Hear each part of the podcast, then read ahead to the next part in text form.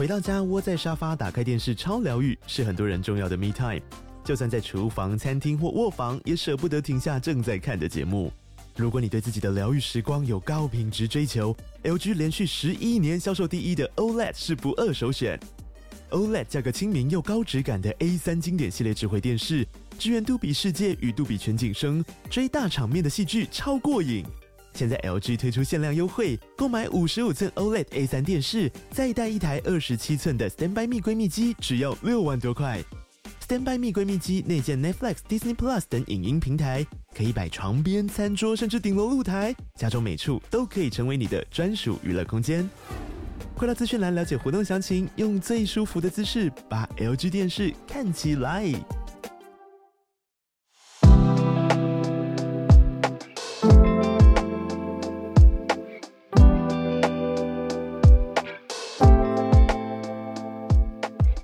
早安，大家早安。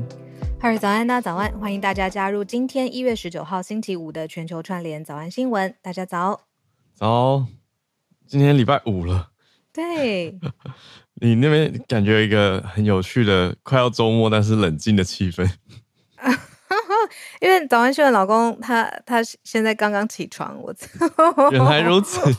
对，我觉得我不能太嗨，因为我想说，嗯，我们刚才讨论社群体的时候，你你设定了一个我觉得非常酷，我我很好奇的主题。好，那这个就让大家挑战一下自己的，我甚至觉得不是挑战，而且非常谢谢我们的听友林氏，他昨天 message 我说，大阪其实有一个非常特别的脱衣舞秀。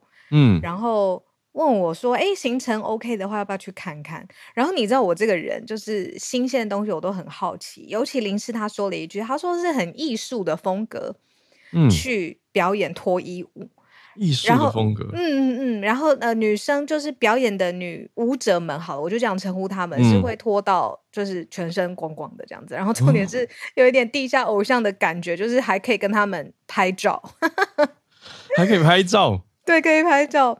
然后我好奇心就来了。我在一次吃饭的时候，昨天某一餐，我就在拼命查，然后就在揪揪我们家早安新闻先生，就是可以一起去，一起去这样。现在是你在揪他，我在揪，我在揪，我就问他说：“你有没有兴趣啊？”然后他就冷冷说：“不会，你会生气。” 我觉得这题太实在太复杂了，就是这题复杂，就你在揪他这件事情，这题复杂。然后我就看了很多大家的评论，然后就有人很凶哦，他说这是一个什么老男人的拍手团，就是我可以想象，就是大家都会进去，然后拍手呜欢呼。但是也有人会说，就是是用非常艺术，甚至是很绚烂、很美的方式去。呃，跳舞其实本本身是跳舞的，嗯，然后我就在很多很多的评论当中啊，看到一个关键字叫做“昭和文化”。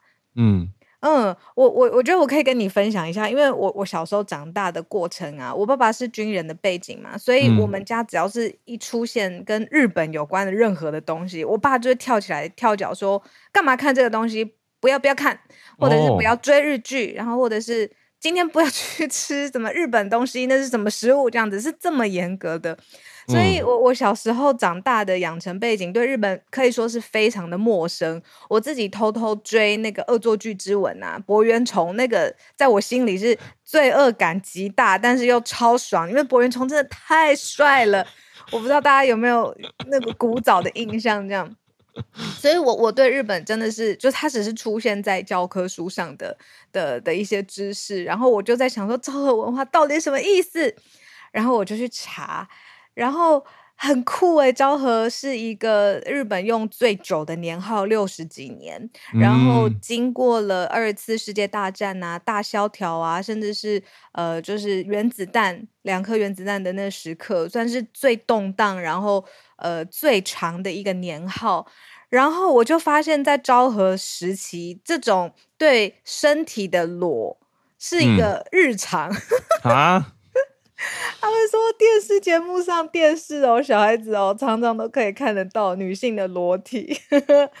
然后这，好，我现在太好奇，我看了一下，昭和是一九二六到一九八九，时间很久哎、欸，很长，六十二年。可是这。这这六十二年很长哎、欸，是这一大段时间都这么的 开放吗？还是说它有一个这个这个好像可以再研究一下。对，那时候的电视审查制度没有那么严格，然后我觉得可能也像是世界变变动跟动荡太快，就是大家会、呃、比较自然，对，然后所以所以所以在电电视上面就或者是对裸露女性身体的裸露其实是比较开放的。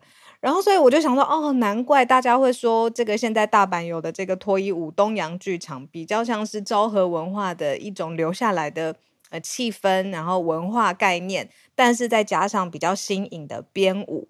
嗯，对，我是还没有排出时间去看了。你你你你会有兴趣吗？会啊，直接说，没有包袱，对，没有，因为我我对于这种艺术类表演，我觉得真的是要拿出朋友来的来大奖。就是呢，去加州的时候，在洛杉矶也是朋友带我去，那朋友是在当地生活好长一段时间的台湾女生嘛。那有朋友带我，当然觉得哦，好啊，要去看艺术表演啊。而且加州那个时候，他们很强调的是说，嗯，就有不同类型，有一些是呃真的会脱光，有一些没有脱光。那我被带去看的是没有这个脱光，所以就会觉得他们的那个力与美。我们好像我记得有一个印象，早安新闻好像有提过这件事情。啊！可是问题是我并不知道，原来大阪有这个可以看。嗯，所以 thanks for the information。对，而且那个、哦、我还有一个很 CP 值很高的 information 可以给你，它好像是你如果买一张票，你从早场进去。呃，你有一些技巧的话是可以连看四场的，他一天就有四场，反正你就 不要离开。哇，这样讲好糟糕，我对这个表演艺术。懂你意思，可是 可是要看一整天，我觉得听起来很累。在累什么？又不用自己挑。可是觉得啊，一整天都在那那边，好像有点行程很单调。嗯、但我现在讲也有可能讲太早了，说不定看过以后就入迷，有没有？不知道。对啊但但我我、嗯、你说，说 我是想说，我一边查看到了一个词，也呼应你刚刚说的昭和。可是他讲叫做昭和的摩登，嗯、那昭和摩登讲的就是三零年代哦，说是昭和比较初期。因为这边有提到说东洋剧场啊，嗯，然后后来大家也听过很有名的宝冢，都是这个时期建立的大剧场。大剧场说是有吸收了一些欧美外来文化，融合日本。嗯，然后我想说，哎，会不会就是你讲的那个？比较开放的这种概念，我觉得是因为那个时代真的经历太多大事件了，而且真的是冲击整个人类、嗯。就是第一次世界大战之后啊，嗯，一战之后的，对，嗯，哎，然后我还看到超好笑的，我在做研究的时候说那是一个。老师可以体罚孩子的年代，我看到大爆笑，就是 他真的很，就是跟现在很不一样，对啊，很不同。说，哎、欸，在学校老师体罚小孩是很正常的一件事情，然后甚至小孩子就是那个时候规定没有那么严格，小孩子可以买烟酒、欸，哎。就是在昭和时代的时候，还是可以买烟酒，像买零食一样。就是，我就觉得那个时代好像就是对于规矩这件事情，大家的条件比较松，嗯，没有那么多，嗯，现在，嗯，保护措施，好特别哦，太有趣了，就可以再再研究一下。我看到昭和还可以分成二战前跟二战后，因为有被二战算隔开了一个前后嘛。很很有趣，等你看完再跟大家分享。好啊，因为我今天要出发去京都，然后还会再回来大阪一两天，哦嗯、一天还是两天呢？一天，然后所以呃，我们再看看，如果有也谢谢林氏啦，如果真的去了的话，一定来大讲特讲。你要先确保你去了真的不会生气。你真是好朋友。我我去看一下那些那个女巫者漂不漂亮。这个这这听到这个我还是觉得怕怕的。够漂亮，我觉得我会看得很开心，非常的爽快。没有，我是为女生这样讲，应该为早安新闻的老公觉得这一题好难。然后他整个已经离开床铺，他醒了。好难呐、啊，难呐、啊，难好来，好，那我们来整理今天的四题国际题。呃，礼拜五的社群题蛮蛮轻松的。那我们今天的四题选题倒不是都那么轻松。我们看有一些商业的一些新动向、新动态，一起来关注一下。那也有一些嗯比较偏，我觉得今天刚好选到的都是一些跟人事变动有关系的。那最后一题则是又来到北韩。好，一题一题讲。第一题是台积电，台积电这边的消息，刘德英即将退休。嗯、那他就说到说，台积电的美国、日本、德国这三大的海外计划，嗯、呃，海外国家的投资计划都会继续进行。嗯、那特别讲到了日本这边熊本厂，呃，二月二十四号很快下个月就要开幕了。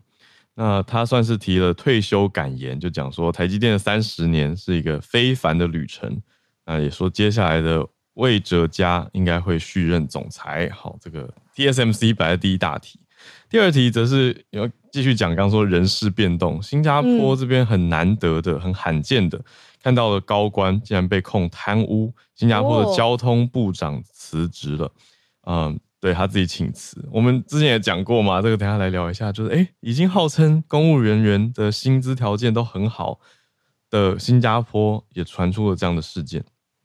第三题则是呃，Sheryl Sandberg，Meta 和我们讲以前 Facebook 的营运长，他就是元老级的人物了，也非常多人在商业上面对商业上面很喜欢、很欣赏的一位领导者，呃。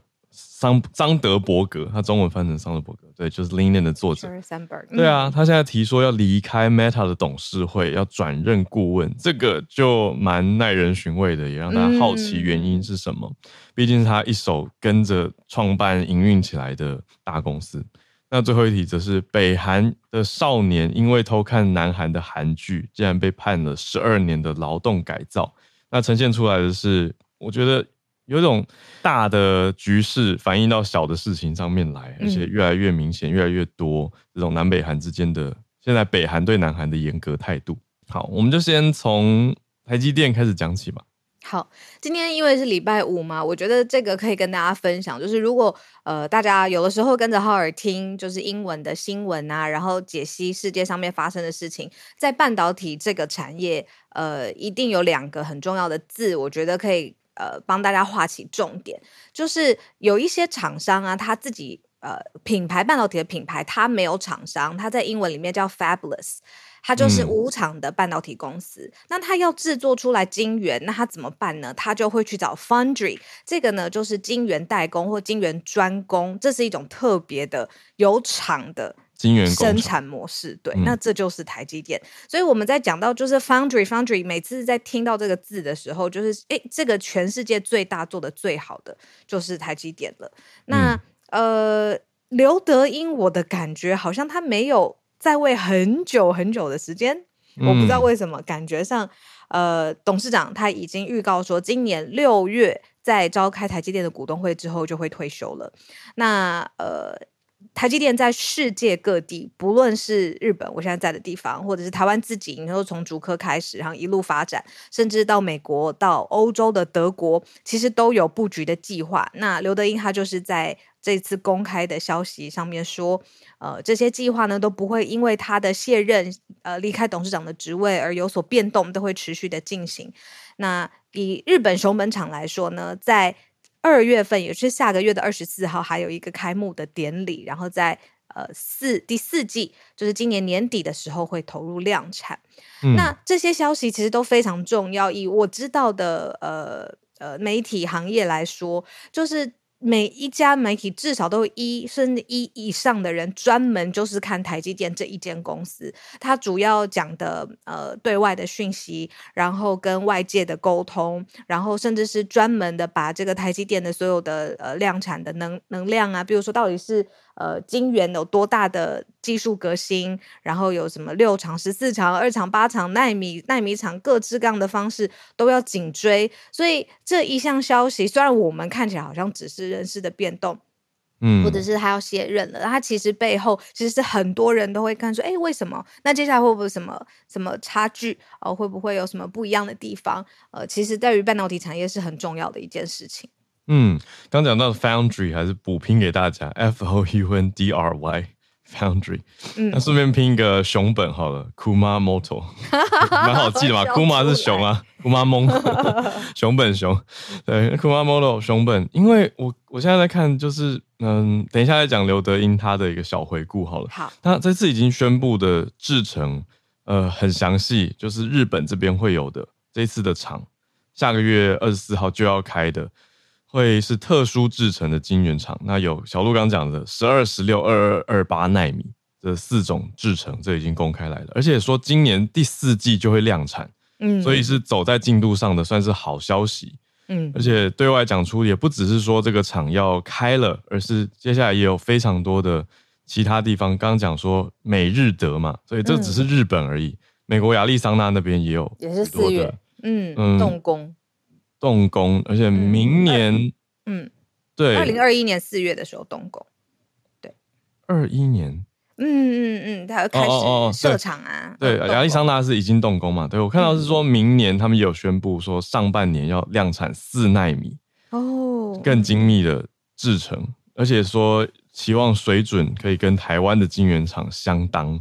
那也看出说台积电在美国的积极度啊，还有他拿出来的厉害程度是高的。那同时在德国这边比较主要是放车用跟工业的。嗯，所以都有放出一些消息，等于是台积电也是来势汹汹。虽然说刚宣布的是董事长即将要退位这个概念，可是退位的时候宣布的这些消息都非常有进度，非常有进展。那小回顾一下，嗯，真的，你你的印象是对的。他担任董事长的时间还不算非常多年，是二零一八担任董事长的，哦、okay, okay.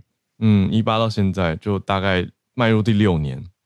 但是他加入台积电是一九九三的事情，是从工程副处长开始。那九五年的时候参与到了台湾的第一座八寸晶圆厂，嗯，第一座，嗯，对啊。那在十二年前，一二年的时候，跟魏哲家是一起担任台积电的共同营运长。哦，等于三十年呢、啊，他整个在台积电服务的时间、嗯、是。那刚刚也说嘛，接下来预计应该会是魏哲家会续任总裁。嗯嗯。所以就继续魏哲家仍然是 CEO 执行长的概念，可是那这个总裁的意思是继续呃是是指董事长吗？嗯，没有，应该总裁还是不确定，还是营运长，呃，可能还要再选，还是执行长？对，可是董事接下来会是谁？这个好像还没有看到比较明确的消息。嗯、那国际上面都称魏哲家 CC CC 魏，就是通常大家会在家魏。对，报章杂志上面看到的。嗯，其实我觉得在产业里面的人啊，外国真的是在这个商机上，不论是投资股票，或是在这个业界生产设计的人，好熟悉这些魏哲家呀、刘德英啊，或张忠谋他们呃的的事迹，然后也认识他们，国外对他们报对他们的报道也不算少。对啊，所以我们如果有的时候想看一些原文的报道或英文的报道的话，就是几个关键字这样子。对，嗯，补一下，我刚开了一个头没讲完，就刘德英他有说到，如果魏哲家获选为董事长的话，应该也还是会继续担任 CEO，嗯，就是不影响他 CEO 的职位。等于这些都是要让外界知道说，OK，台积电要告诉大家他们是稳的，有人要破除一些传言，因为之前听到。一个大公司董事长要退的时候，有许多的揣测。嗯嗯，哇，好，这是今天的第一个大消息，台积电。今天的第二题我很，今天的第二题我很意外，因为嗯，我觉得从开始念书的时候就会觉得，哦，新加坡的体制设计的很完善，尤其是它的政府会呃以业界上面的。嗯，高标准去聘用真的有能有才的人，为什么要这样设计呢？嗯、是因为他就是要反反贪、反贪腐，然后反贪污，然后希望可以给所有的公务人员有好的待遇，然后他们拿出相匹配的竞争力，这样子就是共好，这样子。啊、所以新加坡就是被誉为世界上面贪腐程度最低的国家，但结果没想到交通部长出事了。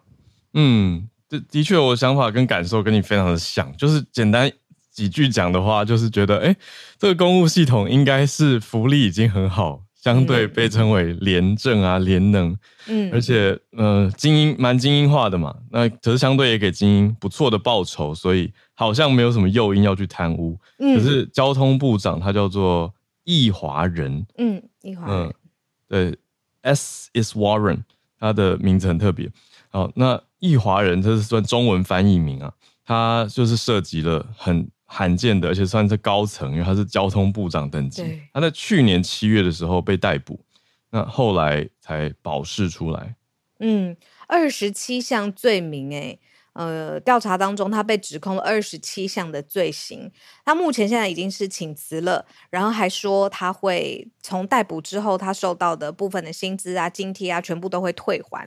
嗯、呃，然后这个请请辞的辞职信哦，交通部长的请辞信是从总理办公室的网站公布的，也就是这件事情，当然就是李显龙他有高度的在关注，而且呢也有对这场审理就是判决这件事情是有在高度关注的。嗯嗯，我看到了另外一个重点是，嗯，新闻媒体讲到说，新加坡的内阁部长的待遇到底多好呢？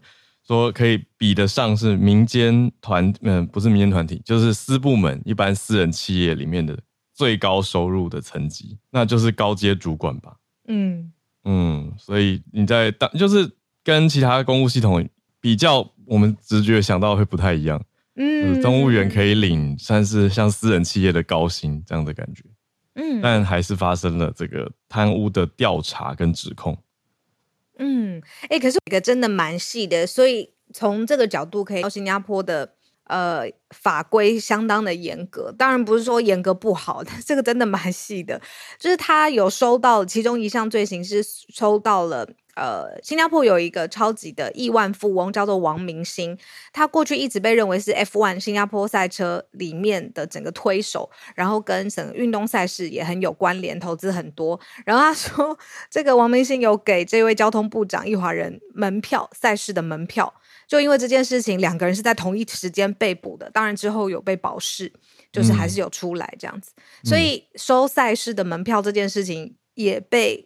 检视，我的意思是说，拿个票 不行，是不行票很贵，对，是不行的。是收售票券我懂你意思啊，就乍听会觉得啊，只是一个好像什么体育的票，不行。没有没有没有没有，有价证券，这个这是一种管道，不行啊。那我看到的另外一个点是说，易华人他非常积极的切割，或者这个算叫切割吗？算就是你感觉到他背后的那种啊、大家紧盯着他。我所谓大家是他所属的党，呃，人民行动党还有李显龙，感觉在背后盯着他，就是你给我好好的 反应哦的这种感觉。他就是提了辞呈以后，他还承诺说，他被捕以来收到的这些薪资跟津贴，有点像是说他本来公务本来之前的没有没有怎么样，可是他被捕之后受到调查，这些有问题的。津贴跟薪资，他要退出来，就是主动退还给国家这种意思啊，就是以示他的歉意，或者是他呃认为这有瑕疵会有问题的，都要让大家比较没话讲。所以做的手段算还蛮，动作算还蛮大的。嗯嗯，我我在辽内是看到有一个呃，我觉得蛮特别的说法，他说其实新加坡的高官贪污率并不是比较低，而是之前。没有调查的这么仔细，哎，这个角度蛮新的。嗯，要要要要，希望可以有更多的说明或资讯。对，因为没有从这个角度想过。嗯，然后还有另外这个故事告诉我的，就是其实人的贪心，就是你一旦被放在一个你有能力做到、有权利贪更多的。位置上其实是真的很难的，怎么会有人说哦？因为我薪水够高了，所以我有一个可以赚更多钱的机会，我有更多钱机会，所以我就停在这边，这样应该是很难，这是人性啊，怎么怎么会 这样永无止境？对啊，不行啊。嗯，的确，无论如何呢，这是新加坡很少见会传出这类型的高层贪污的控诉，因为现在毕竟还在调查嘛。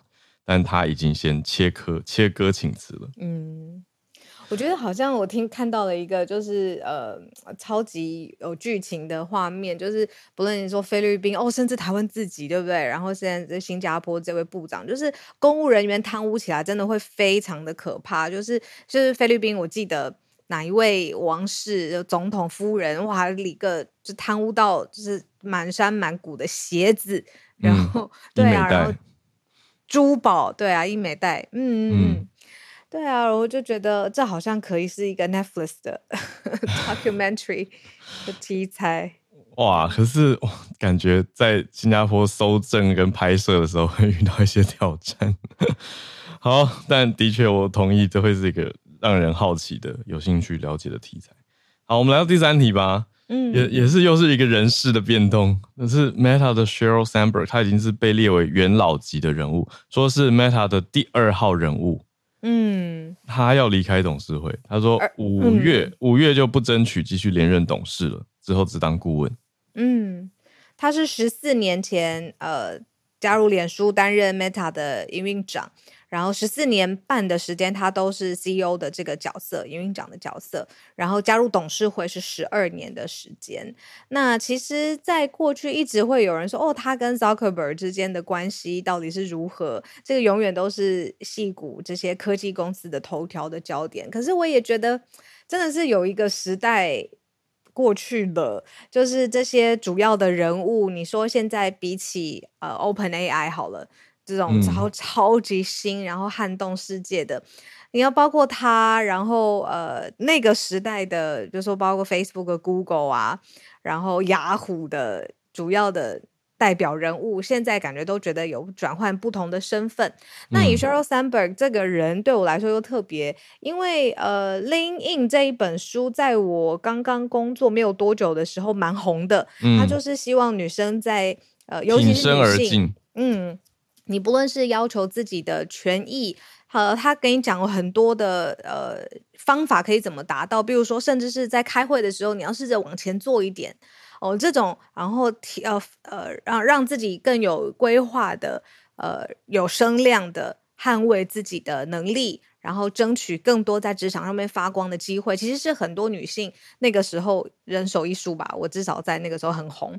然后后来，因为我有追他的个人的 social media，然后我后来在对他很有印象，就是他的先生去世了，嗯，啊、呃，非常意外。然后他也透过很优美的悼念去纪念他的先生。嗯、然后在更特别的事情是，应该。过了他心中觉得足够的时间之后，他是有打开心房继续约会的，嗯、然后所以他又再找到了一位就是人生当中的伴侣。那这些过程他都很呃很真实的、很自然的跟他 social media 上面的 followers 分享。嗯、所以他对我来说不只是一个科技公司的呃你说主要的负责的角色，那真的就是很像很多女生 role model 哦。你看到她人生会发生这么多大大小小的事情。嗯，很有感觉，也是我这默默算默默嘛，一直看着他许多的这些发表。那从因为的确我认识到他，也是因为他那个时候出版那本书。那我感觉到他对我整个身边环境的影响，不只是对女性，我觉得他是对整体社会还有职场氛围，其实都很有影响力的一个人。嗯，我觉得要但是看回到消息面，就是如果他在 Facebook 或者 Meta 的任职时间，到底营运长担任了多久呢？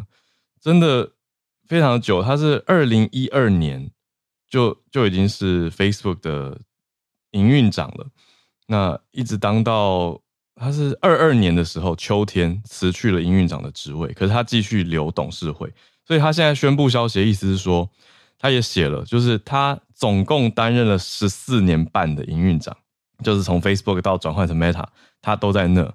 可是他结束以后还留下来继续待董事会，到现在他五月决定不再继续连任董事，所以有原因，他说是因为他看着呃 Mark 就是祖克伯他们的营运，他觉得都强壮稳定啊等等，那他就准备要离开了。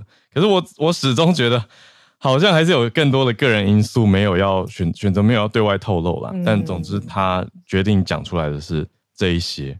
嗯，因为我想说，Why now？就是如果如果 对不起，我这个很接下来很主观，就如果是我个人的话，我可能会在比较，比如说宣布元宇宙的时候，对，就是我觉得今年没有什么新的巨大变动，那他选择反而在这个时候退，我比你更黑化、欸，我觉得，嗯，我觉得不仅是没有更新的更动，而是整个平台的。质量还有他想要完成的事情都在往下滑，那甚至是呃他自己说的要完成的元宇宙的计划嘛，就是很多股东不支持，然后开销，我们早上秀也讲过很多次，开销的这个额度也非常非常大。嗯，那我不太确定他是不是在一个地方止损哦，某种见好就收。嗯，某种对，因为接下来要完成的事情真的太太太多，你看整个平台现在。你这 我们每天 po 脸书，我都觉得在 po 心酸的，好像把时间跟精力丢到到海里面一样，快要哭出来。嗯、嗯，不过我我我觉得我可以讲一下，嗯，对，离开董事会或是继续任职董事的这个感觉，我觉得，嗯，你自己创立的参与的公司，你在董事会上其实就有点像是，我想要怎么形容，大家会比较有感觉，就很像是《哈利波特》里面那些元老。就大家一起维维护这个魔法世界的美好这种感觉。然后他就说他不在魔法世界里面。对，可是他现在说，我现在不不继续，我继续呃，很转任顾问来帮忙维护这个世界。对，就觉得有事，就感觉他把魔杖会抽掉，就是可能大家本来是拿着魔杖在对抗某种佛地魔，或者我试着打一个比喻，嗯、就在做一个结界或防护罩。可是他现在选择要退到后面当一个支援角色。这样子的感觉，就是我还是支持你们。太强了。某种，某那个佛地魔指的可能是市场的变化，或者是整个局势的形态。对，就是我的意思是说，一般你参与创办的公司或者团体，你不太会轻易的离开董事会，真的是除非有特别的原因。因为在董事会当董事跟一般上班是很不一样的，就是你可以参与重大的决策，可是你不一定有领一个平常上班的薪水。那你的职位的那种工作强度是不同的，可是你参你参加的决策都是重重要的跟重大的，嗯，对啊，他但他决定要退出董事会，所以这背后意义绝对是非常多层面。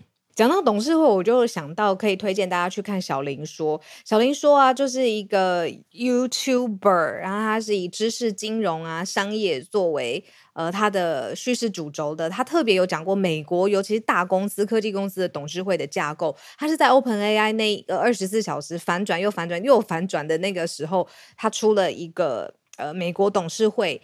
的的架构啊，执掌啊，全能啊的一个说明。他当然他是在讲 OpenAI 里面，嗯、可是像回应你刚才说的，就是董事会里面做的决策，嗯、呃，跟作业的方式代表的意义是什么？对啊，是很不同的。嗯嗯嗯嗯嗯，哇，感觉不错。好，等下来看。好，这是我们今天第三题，呃，最后一题啦。这个说说轻松，其实不轻松，因为虽然讲到说啊。北韩人不能看南韩的韩剧，这不是新闻了。可是这一次的新闻是什么？是特别严格的一个劳动改造，这个劳改的全名是劳动改造嘛的一个判刑。好惨哦！我觉得有点荒谬了。我刚刚有点笑出来，就是真的有点荒谬，但是又觉得天哪，这实际会发生，也真的好惨哦。嗯，我刚原本还想要开很烂的笑话，说他是不是在追《单身即地狱》啊？就是因为最近很很很红嘛，红嘛，但是我就不想要讲开这个笑话了，因为他是在众目睽睽之下被上铐，就是因为他追韩剧，南韩的韩剧，然后直接被判处十二年的劳役，不是牢房就是劳役，就是劳动义务这样子。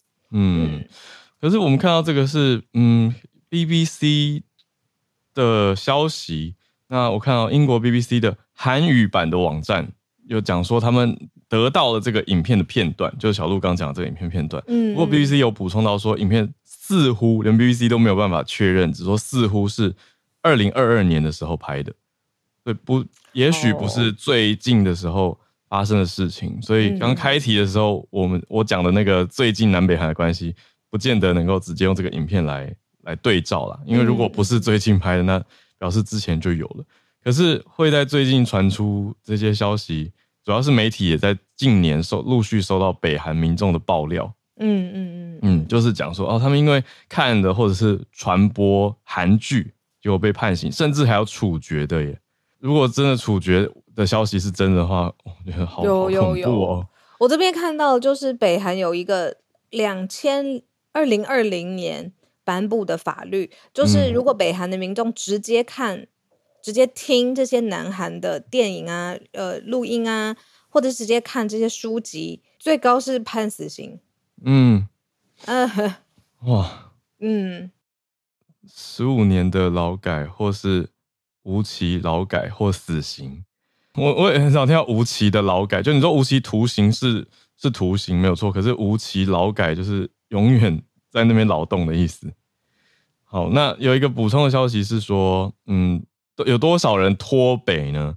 我们看到的一个数据是讲说，南韩去年的南韩说去年人数回升，就是看到更多北韩的精英逃了出来。好，那如果我们综合刚刚说的 BBC 这个，据说可能是二零二二年的影像这么严格，到去年的这个数据摆上来的话，也是算符合啦，符合这个趋势。就是说，脱北者的人数去年有增加三倍，总共但总共总数还是不到两百人，一百九十六。可是里面有包括外交人员，哎、欸，嗯，脱外交人员直接离开自己的国家，这个蛮重大的，对啊。因为他可能因为他的外交事务可以感觉得到跟看看国际看世界看比较多。对啊，哎、欸，我刚刚是在想说，为什么他要花这么大的力气、这么重的刑罚去抵挡文化上面的？嗯、就是你看，你听他的歌、看他的电影、看南韩的书，其实就是一种文化力量嘛。还要花这么大的力力气，不要让南韩的文化力力量进入北韩呢？就是以北韩的角度，他们觉得你这样是通匪。的意思嘛，说思想受到了南韩的影响跟冲击，嗯所以会被带走，所以很严格的不能看。那换一个角度，就是也某种程度上去认证了南韩的流行媒体的传播影响力嘛。这样这样解释是不是太太轻松了？但是，嗯，我，我知道懂你的意思。嗯嗯嗯，对啊，就是他这么强，所以我要用这么大的力气。你看，二零二零年颁布的法令去。呃，围堵他喽！我要画条高墙，一个界限，嗯、我绝对不要让南韩的思考方式啊、文化气息飘到北韩。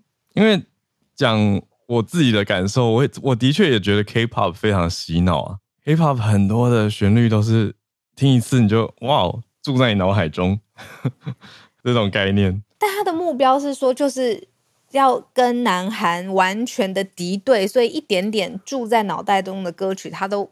不行，如果真的住进去，他就判你死哎、欸。最严重可以到判死。对啊，没错。嗯嗯，对。那现在 BBC 用韩文版的网站也这样子讲，那 我就觉得 BBC 这几年怎么越来越冲了？我觉得对啊，BBC 中文网也蛮冲的。那 韩文网哎、欸，这个也真的蛮冲。对啊，对于一些比较集权政府的这种，还有新疆劳改，他们也是长期追啊。就是对它的直接呈现，嗯、我觉得跟。呃，整体都还蛮冲的。嗯，好，这是我们今天的四题新闻盘点，准备要进全球串联的时间，欢迎听友来跟我们分享所关注的领域跟消息。那我们也有收到双豆妈妈的录音串联，等一下来跟大家连线。啊、那我们要不要从呃，我看到先跟我们现在连线的听友开始吧。我看到。汉超老师，汉超马上要补充新加坡的制度了。嗯，是的，Hello，小鹿早安，哈尔早安，早安，嗯。对，其实呃，易华人的这个案子，其实事发是在就是去年的七月七月十一日的时候，呃，是反贪局发就是直接逮捕，然后后来他是被这个保释，然后现在他是正式的辞职。那他其实并不是新加坡历史上第一个被以贪污罪名起诉的这个内阁部长啊，在他之前还有一位啊，就是也是新加坡很有名的一个案子，是在一九八六年的时候，当时的这个呃国家发展部的部长啊，就是这个。呃，Minister for National Development，啊，叫郑章远。 当时被这个调查出来，接受了一共两笔贿赂，价值大概一百万新币，所以被反贪局是发起调查。呃，郑章远当时是在这个调查期间，希望能够面见当时的这个总理李光耀，因为他跟李光耀私交很好啊。但是李光耀表示他正在接受调查，如果说李光耀也跟他就见面的话，李光耀也会被调查啊。所以最终的结果是这个郑章远就直接畏罪自杀了啊。然后他的这个家人也都从新加坡离开，这个是上一个就是有这个。内阁部长级别的贪污，那新加坡一直以来就是在清廉指数排名都是亚洲第一位啊，甚至这个在全球都是这个一直都没有跌出过前五。那其实刚才有这个朋友提到，就是新加坡其实高官贪污，呃，还是这个蛮盛行，但是没有这个，只是没有查这个，其实说法，呃，从我掌握的所有资料来看，其实是没有根据的。呃，因为新加坡反贪的主要部门的话，就是我们知道最有名的就是这个反贪局。那反贪局它是其实之前是在英国殖民部时期成立的啊，但是到了这个新加坡共和国在一九六五年成立之后啊，其实从一九五九年的这个自治政府开始啊，反贪局的权力就变得很大，而且它是基本独立于政府运作的啊。反贪局只需要它这个反贪局，它是虽然说它是这个一般来说在新加坡的体制之内。就是犯罪刑事调查这一些是警察部队，但是反贪局是不属于警察部队啊。反贪局只需要向总理公署来进行汇报，呃，所以它的这个独立性是极强的啊。另外就是反贪局的这个首长的任命也是不公开的，是由这个就是内是由这个内阁部门然后来进行提名，然后由议会来进行闭门票选，而且每一位局长的任期只有一年，最多的是这个。在之前啊、呃，比较这个比较久的时候，也不超过两年。呃，然后反贪局拥有所有这个新加坡，他们可以直接调查所有新加坡的银行账户密码，所有公务员的这个就是他的啊、呃、这个账户，还有就是公务员家人的账户，权限蛮大的。对，所以就是，而且就在调查反贪污的过程当中，又发现了其他的犯罪的话。呃，反贪局也有理由直接来进行其他的刑事调查，所以说反贪局的权力是很大，嗯、而且独立性又很强。呃，反贪局的权力大到什么地步呢？建国总理李光耀也被反贪局调查过，哦、因为当时。哦嗯因为这个，当时李光耀跟他的儿子李显龙一起在一个这个同一个开发商就是修这个建的这个啊，就是 property，两个人是一起买了房子，然后李显龙他有拿到一个二十趴的折扣。结果就反贪局就介入调查，认为是不是就是李显龙有答或者李光耀有答应这个就是开发商什么事情，所以拿了回扣啊，所以就反贪局居然对李光耀就是总理提出调查，李光耀因此就是有五天的时间是没不是是这个由代理的总理来行使职务，他本人是这个那段时间不可以行使总理职务。那最终是这个案子结果是怎样的？就是。当时开发商早就在一年之前就有说过这块地皮的优惠，就是假如说是这个直，就是有亲属，就比如说这个兄弟姐妹或者说父子同时在这个地方来购买这个 property 的话，确实是有百分之二十的折扣，所以说这个折扣是真的啊。因此这个就是，所以这个不是贪，对，所以公开的折扣，对，所以反贪局才把这个就是 case 给 drop 掉，所以就能从这一点就能看出来，新加坡反贪局的权力很大，嗯，然后还有一个，对，甚至连总理都敢查，就是他向总理负责，但他却有权利去查总理，甚至是这个当时总理的儿子。呃，所以就从这一点上就能看出，就是新加坡政府对贪污其实是非常就是敏感的。呃，李光耀自己也说过，就是呃，新加坡贪污的，就是反对贪污的政策，不是说要杜绝贪污，而是你一旦贪污，你一定会被查出来，一定会受到惩罚，是有这种。警示的作用在的，呃，所以这个就是易华人这一次就是啊，东窗事发，其实呃也是自郑昭远一九八六年以来，就是三十几年来第一次有这个内阁部长是被以反贪，就是是被以贪污的罪名调查。然后乃至于起诉，然后现在是辞职。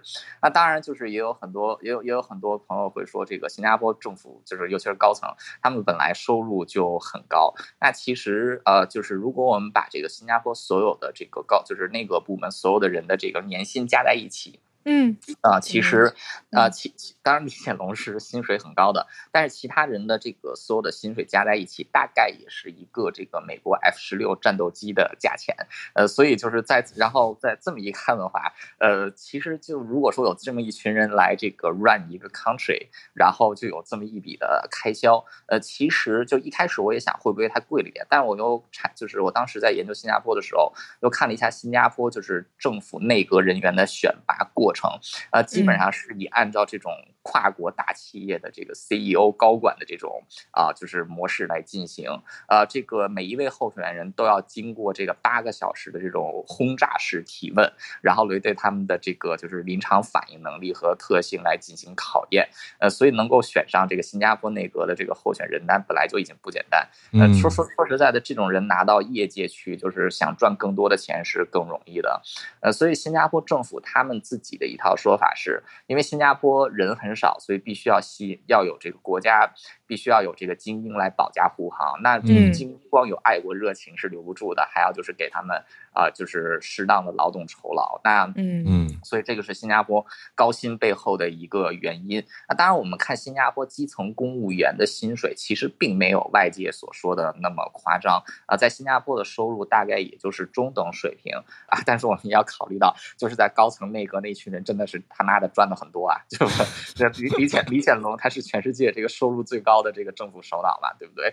呃，所以就是，但是我们看到的效果是什么呢？就是新加坡确实在反贪污这方面，就是有它的制度。保障做的是确实不错，呃，而且从历届的投票率来看，就是人民行动党虽然说是一党独大，但每次在投票的时候，至少能拿到百分之这个五十九趴以上的选票，呃，说明人民对他还是有这个一定程度的这个基本盘的信任的。那当然，我自己也是有这个就是看到过，就是新加坡反贪污的这个势力的严格，就是呃几年前我在那个 TUAS，就是去到马来西亚边境的这个边境站的时候，当时人很多，因为我是有这个。长期签证，我是直接可以扫指纹，跟太太一起过去。然后当时有很多的中国游客，然后就有这个中国游客就被安排到一个快捷通道，结果那个导游就拿了一张二十，拿了一张啊五十块的新币，要去行贿那个给他们领路的人员，结果就被警察逮捕了。嗯，就是。就是 that's it，就是你如果说就是不仅受贿的人 要是一个受罚，就是有意图行贿的人，假如说对方不接受你的贿赂，你意图行贿，你一样也要审查。这个是我亲眼见到的。那个中国导游就当场被带走。对，当场当场就被带走，这个就是完完就是呃，挺挺挺还是挺挺 shock 的。就是一般来说，可能就是你不接受钱，可能睁一只眼闭一只眼，可能就过去了。但是在新加坡啊，这样是绝对对，对，这样绝对不行。呃，所以就是，而且新加坡对，然后所以就是在新加坡，就是虽然说它的政治体制啊，并不是特别的自由，本质上还是属于威权型啊，有这种民主的选举机制，但是却没有这个民主的，就是一些其他的精神在吧。对。啊，但是至少说，就是外为什么说很多的外国企业愿意到新加坡去这个开设他们在亚洲的总部？为什么那么多人愿意去新加坡工作？那，其实很大程度上就是新加坡其实是一个很讲法治的地方。嗯啊，假如说你不按规矩办事啊，不管你权力再大，你就算是总理，你也会被查。嗯，所以这个是对于新加坡就是反贪污制度的一些补充。呃，很值得世界上其他国家来进行借鉴。嗯，就是这样。谢谢。嗯嗯，很完整，超级有趣的。像一个小专题一样，嗯，更认识反贪局，很特别。它的英文就直接，嗯，对，我看了一下，CPIB 就是跟 Corrupt Practices 去做调查，Investigation Bureau，CPIB 反贪局，嗯，哇，谢谢韩超。怎么看到韩战了？什么韩战的影子？哦，因为之前那种反贪调查都不是就特别的什么廉政署什么，都是香港的电影题材哦，就是香港比较会拍电影，对，比较少这个，所以我们好像都只只想到就是哦，香港的这个廉政公署啊，对啊，原来电影一直看到廉政公署，廉政公署，对啊，就新加坡这个原来是。世界知名亚洲第一个反贪机构，也是历史最悠久，可是是英国殖民政府创的，有意思。好，那我们来继续连线，我们来跟信奇老师连线。老师早安，老师早，小鹿早，好早啊！早，我今天想要分享的，不好意思，我声音有一点沙哑，我有一点喉咙痛。啊，我今天要分享的是最近在卑诗省还有整个加拿大都吵得蛮。啊、嗯，厉害的一则新闻，它是有关我们在二零一八年的时候，卑诗省有一个呃蛮靠近温哥华的城市，叫做本拿比。那在本拿比的二零一八年的时候，他们有在公园里面找到一具嗯青少女的身呃尸体。那这个是二零一八年的案子，一直到最近终于破案。那当然就是一则一喜，一则一忧。有的人觉得说终于找到凶手了，可是另外让大家讨论的很剧烈的就是这个找到凶手的手法是蛮值得大家去讨论他背后的呃伦理问题，因为。警察在当时的时候一直找不到这个凶手，他们就决定去这个本拿比的这个社群。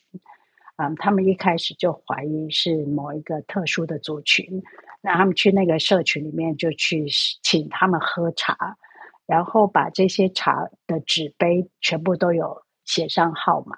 那喝完茶了，这些纸杯其实都有收留起来。就从这些纸杯上采取了一些基因的样本，哦、然后拿这些基因的样本去比对，比对当时在这个女婴女孩子的尸体里面找到的样本。哦、那这整个的基因比对，当然就是找到了凶手的哥哥或是弟弟，他是写 brother。嗯，那所以找到了凶手以后，终于凶手被被逮到，逮到了。可是现在目前就是因为比对基因的公司是美国的公司，这是其一。因为加拿大跟美国之间，他们还是有很多的一些嗯规定，你有一些数据是不能给美国或是加拿大以外的公司。嗯，第二呢，就是说不知道这些比对的。呃，基因的一百五十多名库德族，他们的这些基因最后都去了哪里？所以现在在法庭里面，这些问题也是呃调查的蛮清楚的。那今天的这一则新闻写在我的 bio 里面，它是把它讲得更明白一点，就是说他们有做一些很多的澄清，但是实际上怎么样去做的一些细节，他们因为办案的原因，所以不不能。嗯，透露，但是这样子的问题，其实在很多的其他的基因呃调查案子的的情况下呢，各个国家其实都有继续在讨论中，因为嗯，用基因去破案的技术是越来越好了，可是我们的很多的政策其实都还没有办法赶赶上这样子的破案方式。以上是我的分享，谢谢。嗯。谢谢信奇老师。这个警方的办案手法，还有锁定特定族群这件事情，就嗯，可以想见有点有点争议。可是同时又会觉得，某种程度上又又又很厉害。他他们有办法找到了，最后能够确定这种感觉蛮难查的一个案子的，嗯，凶手是谁？嗯，而且我还看到一个点哦，就是老师刚刚讲的是媒体，嗯，我觉得听起来新加坡呃不是。加拿大，加拿大媒体就很小心嘛，所以其实连这个受害者的身份都蛮隐藏的。可是我看到有中文媒体就写说这个女童是华裔，嗯，我想说，嗯，他写说所有的其他身份都要隐藏，那族裔竟然又又又在一些中文媒体被揭露了出来，就就有一种，嗯，在英文跟中文的资讯其实揭露的不太一样，然后大家的这种媒体标准也不太一样。哎，可是我觉得，如果中文媒体强调它是华裔的话，可能是为了凸显、嗯、呃当地的，比如说华人的连结或者是华人身份。毕竟他跟他的读者是有一个连关联性。嗯嗯，对啊，我想是啊。嗯、对，只是我意思说，就是有蛮多拿捏的，在英文的报道都没有特别写到 Chinese 这个字，嗯、可是在中文就会直接写出华裔女童。我我补充一下，好细哦，嗯嗯。因为这一点啊，在在加拿大，尤其在尤其是在加拿大，呃，亚裔呃亚裔之间的 subculture 之间的对立，其实还是非常明显的。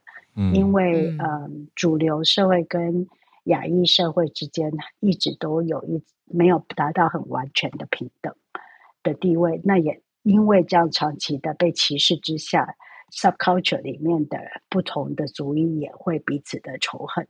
那我其实蛮不认同华裔呃华文报纸这样子报道的。我我基本上是站在呃一般主流的这些报道的方式，我觉得这样子刻意的报道还是 questionable 的，嗯，是可以被指。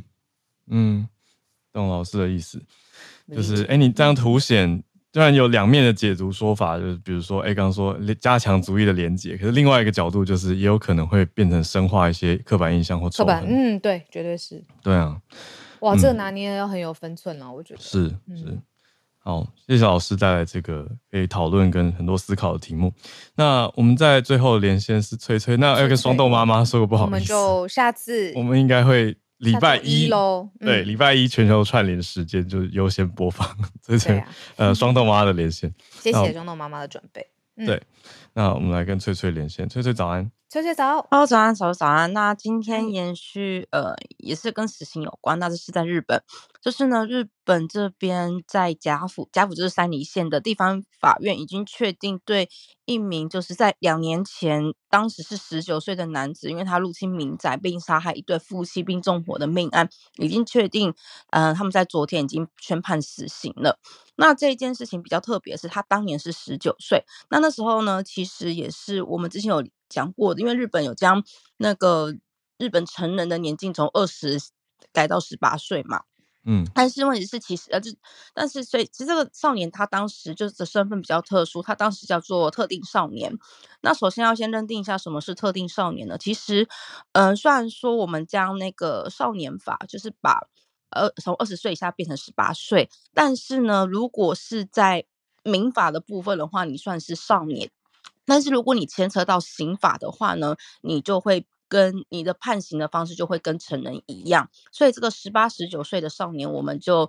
嗯，叫他特定少年这样子。嗯，好，那当时这个他其实那时候是高中生，那他为什么会杀害就是跟他没有关系的一对夫妻？是因为他当时喜欢一个就是同校的女生，然后有跟他示爱，结果就是被拒绝，所以他就是表明说他想要让这个女生就是得到一生难以抹灭的，就是一个怎么讲，会就是伤害痛苦，对，嗯、然后。他就杀害了他这个少女的父母，然后他当时其实也有就是试图想要就是杀伤他的就是妹妹，但是幸好是说妹妹有逃出来，但是结果就是说少女跟妹妹虽然逃出来了，因为他其实并没有攻击少女，因为他就是要留让那个少女留下来，然后让他的家人死亡嘛。